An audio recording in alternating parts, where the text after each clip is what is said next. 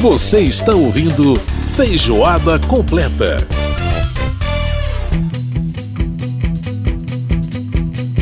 Estamos de volta com a feijoada completa dessa semana. Lembrando que você pode participar do nosso programa através do nosso e-mail, radio.câmara.leg.br. Pode também participar pelo WhatsApp 61999789080. Para você que é de Brasília, para você que acessa o site da Rádio Câmara, o Feijoada vai ao ar todas as sextas-feiras às nove da noite, reprise no sábado às nove e meia da manhã. Você pode ficar ligado sempre aí com a gente.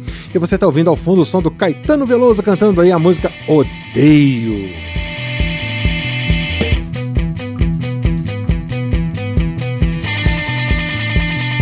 Mais uma das lavras rock and roll de Caetano Veloso, né?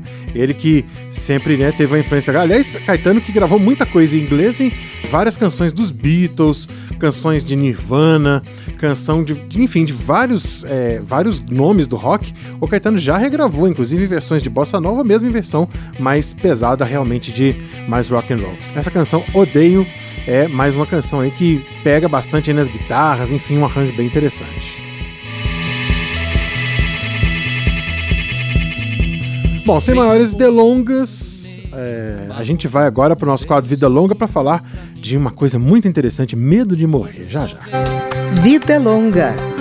Dicas para uma maturidade saudável. Com Cláudio Ferreira.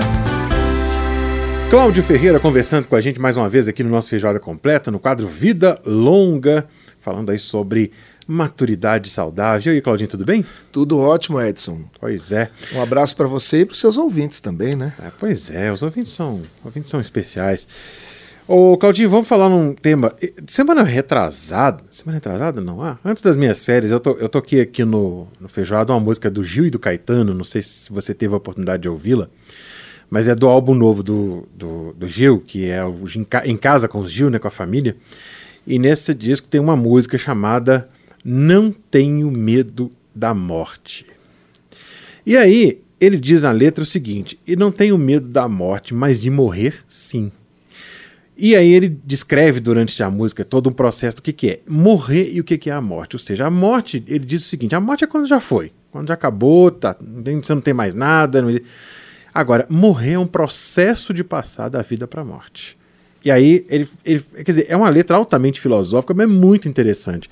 Eu não podia deixar de trazer essa reflexão aqui, essa letra, esse, né, esse pensamento do Gil do Caetano, que aliás são dois oitentões, né? A gente está falando de, de, vida longa, exatamente por, por conta do seu tema de hoje. Pois é, e, e é engraçado você falar nisso, porque a música ela bate direitinho com o pensamento da psicóloga que eu entrevistei. Entrevistei a doutora Nazaré Jacobucci e uhum. ela é uhum. especialista em perdas e lutos. Nossa, é impressionante uma pessoa se dedicar a esse tema, né? Muito bacana. Assim. É, não, é, é, é, é, que bom que tem alguém que tem coragem para fazer isso. Né? Exatamente.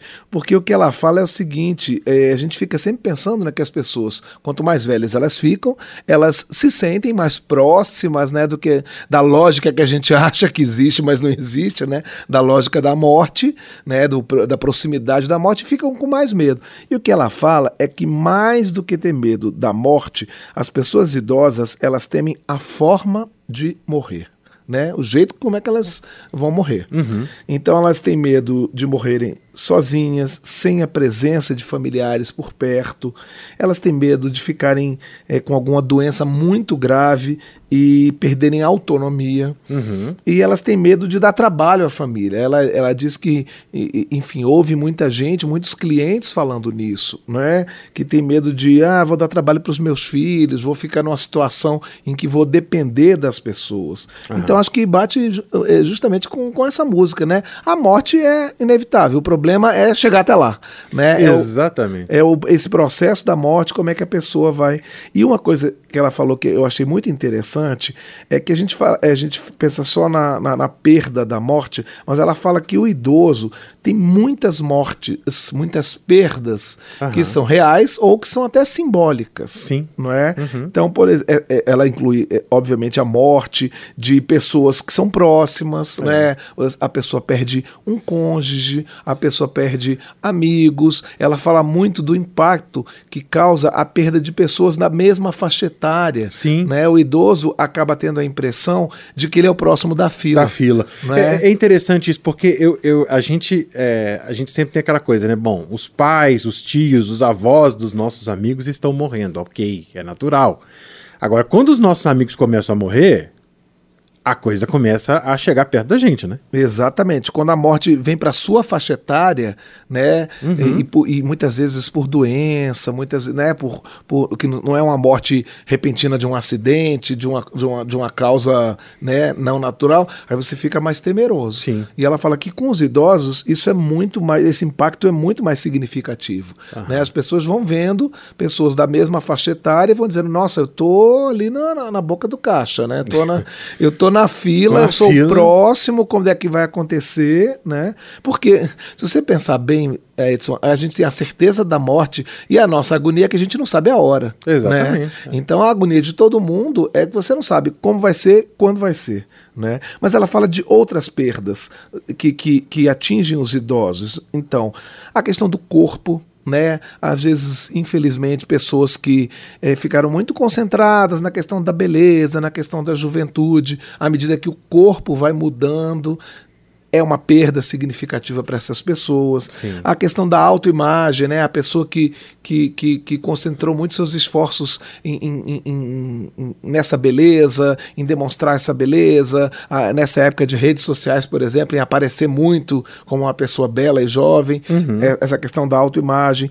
O fim das relações de trabalho com a aposentadoria, ela diz que isso é uma perda muito significativa Significativa. não é? Porque você perde, é, é, principalmente para os homens. Os homens, muitos homens, têm o trabalho como a principal coisa da vida deles. Aham. Né? As mulheres, obviamente, agora também muito porque entraram de vez no mercado de trabalho, mas com o homem isso é uma coisa cultural. né? Sim, O trabalho sim. representa muito. É, é, o trabalho é- é, faz parte da identidade masculina. Né? Eu falo que a primeira, a segunda pergunta que você faz para uma pessoa depois do nome é o que, que você faz. É, né? exatamente. é. Trabalha em quê? Exatamente. E o fim de relações sociais. À medida que você vai envelhecendo, o seu círculo de amizade muitas vezes vai diminuindo. Sim. Não é? Porque a pessoa sai menos, fica mais tempo em casa, é, se, se ela tiver uma comorbidade, algum tipo de limitação. É, é, essa, esse, esse círculo social ele vai diminuindo mais ainda. Então são perdas que, junto com a morte dessas pessoas próximas e com medo da morte, acarretam muito sofrimento.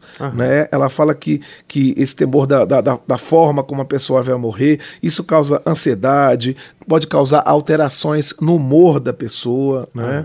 Tudo isso tem um impacto muito grande. Interessante isso. E, e há, e, há, e há algumas medidas que as pessoas podem tomar para poder tentar vencer esse, esse, essa série de lutos, né? Porque perdas são lutos, né? Acabam sendo, acabam trazendo essa, essa sensação para gente. É, algo que se possa fazer. O que, é que ela diz sobre isso? hein? Pois é, ela dá algumas sugestões. A primeira delas é manter uma rede de apoio social.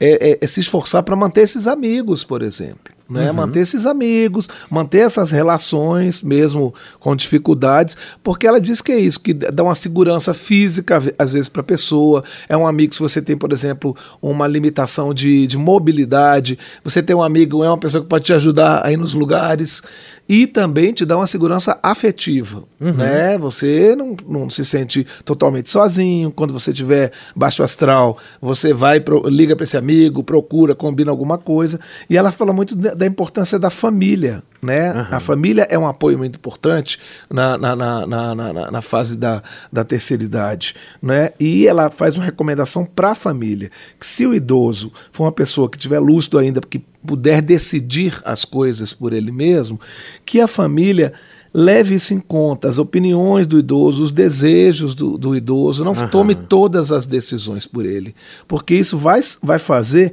ele ter um sentimento de pertencimento a essa família. né? De pertencimento, de atividade, né? De- Exatamente, de, utilidade. proatividade, não é? né? De utilidade. Que, por exemplo, se, e o que ela fala, se por acaso um desses desejos do idoso não for possível de ser realizado, pelas limitações dele, por limitações financeiras, por outro motivo, que a família deixe isso bem claro, explique direitinho por, que, que isso não uhum. pode ser feito, não é? Porque é, é, é, o que ela fala é isso. É, é, isso suscita um sentimento de inclusão desse idoso na família. Não é uma uhum. família à parte que está tomando as decisões por ele, entendeu? Então uhum. ela fala muito isso. Outras sugestões. É, que o idoso, na medida do possível, participe de atividades é, solidárias, seja voluntário, por exemplo, em alguma coisa. Uhum. Né? Alguma atividade que não exija muito tempo dele, porque também não pode virar uma obrigação e um sofrimento, né? tem que ser uma uhum. coisa prazerosa, mas que ele seja voluntário em alguma coisa né? alguma habilidade que ele tenha que ele possa repassar para as outras pessoas, até para as gerações mais jovens. Né? Uhum. E uma última sugestão que ela faz é desenvolver a espiritualidade. E aí ela faz uma diferença. Não precisa ser necessariamente religiosidade. Uhum. Ela fala de espiritualidade num sentido mais amplo. Né? A pessoa ter recursos aí para manter a alma aquecida, né? Então é, tem várias opções, né? Várias filosofias, tem as religiões uhum. que para algumas pessoas também são importantes e, e, e, e, dão um apoio significativo, mas ela fala isso de uma forma mais ampla e que cada um encontre o seu, a sua maneira de desenvolver a espiritualidade. Pois é, Claudinho, eu vou compartilhar uma história. É, nem todos, né, eu acho que atualmente, atualmente a gente está muito é, fazendo os teasers aqui do programa, então eu apareço um pouco mais é, na internet, mas o programa é um programa de rádio, nem todo ouvinte sabe que eu tenho deficiência visual total. E é, eu lembro que quando eu frequentava, quando eu fazia faculdade, havia, e acho que ainda existe, é o serviço de leitura voluntária na Biblioteca Pública de Belo Horizonte, lá de, de, de, a Biblioteca Pública Estadual. E eu lembro que um da, uma das pessoas que lia pra gente, e era leitura ao vivo, né? Porque a gente às vezes tem, tinha muita pressa para ler um texto, era texto de faculdade, você tinha que entregar trabalho, tinha que fazer coisa, e a gente pedia auxílio de voluntários para poder fazer leitura pra gente. Muitos queriam pra gente eram idosos. Muitos. É, o seu Mário, eu vou fazer esse registro aqui, porque uma pessoa que eu me lembro muito, o seu Mário, que já é falecido, inclusive, mas né, isso na, tem 20 e tantos anos atrás, ele tinha 70 e poucos anos. E o seu Mário era o seguinte: na segunda, ele falou assim: olha, eu posso ler, eu posso ler na segunda e quarta, porque na terça e quinta eu jogo tênis. então era isso, era muita atividade, e muita atividade, inclusive intelectual. Né? É, eu, eu, fico impressionado com meu sogro, rapaz. Meu sogro lê jornal todos os dias, todos os dias. Ele tem 80 e 81 anos. Todos os dias lê jornal e todos os dias e sem óculos, meu caro. Olha. É impressionante. E lê, e lê deslocadamente. Meu pai também era uma pessoa que lia muito. Então, assim, eu, eu fico é, impre, é, impressionado como essa coisa da atividade intelectual também, sabe? De ler. Não importa se, se vai ser revista, se vai ser livro, se vai ser um texto mais complexo. Mas ler e, e, e, desenvolver atividades intelectuais, isso é muito importante. Prova disso é que a maior parte dos nossos escritores morreram bem idosos. Se você pegar aí, por exemplo, é, o Milo Fernandes, se você pegar a própria Lígia Fagundes Teles, que né, faleceu recentemente, todos, muitos deles morreram bem idosos. Eu acho que tem alguma coisa a ver, né? Pois é. é.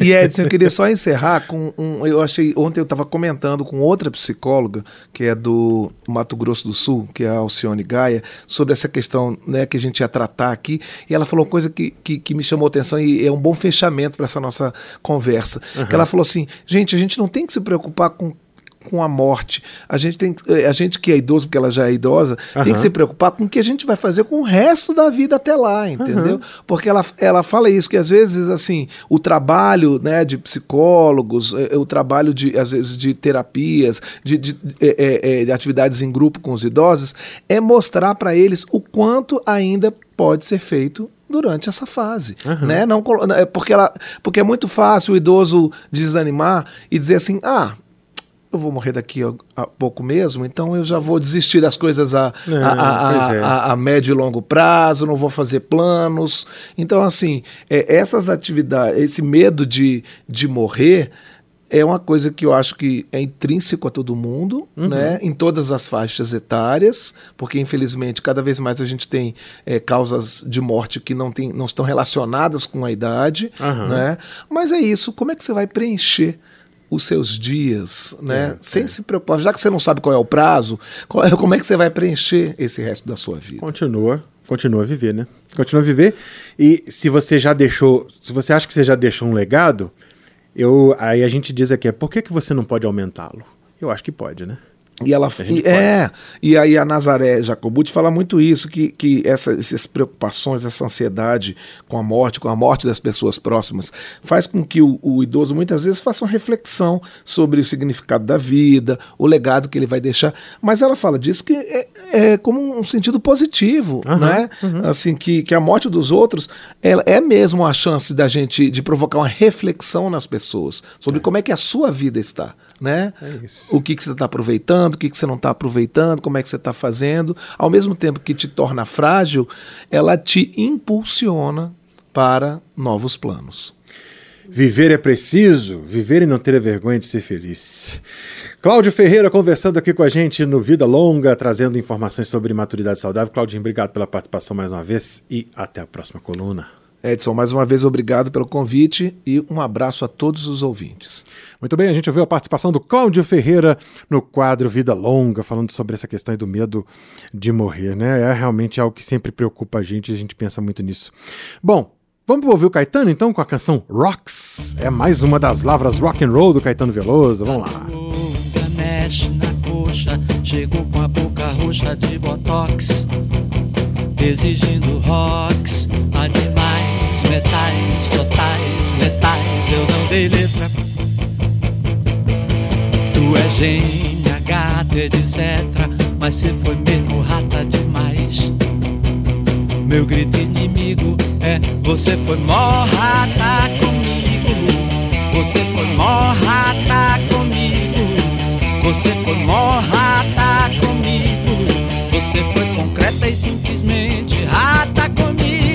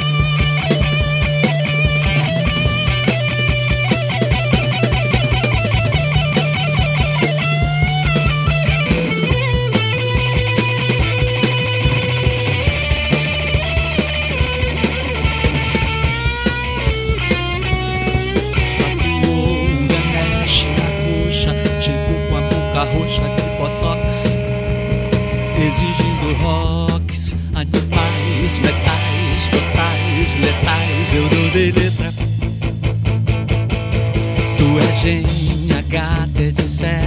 Mas cê foi mesmo rata demais. Meu grito inimigo é: Você foi mó rata comigo. Você foi mó rata comigo. Você foi mó rata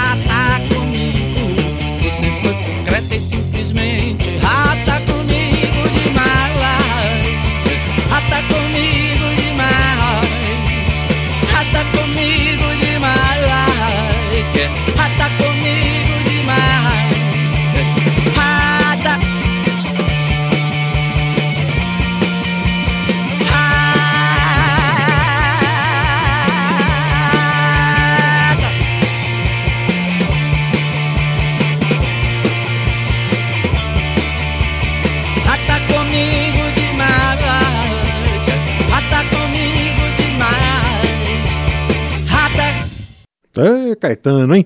Mandando no rock and roll com a gente aí com a canção Rocks. Vamos pro intervalo, a gente volta já já. Feijoada completa.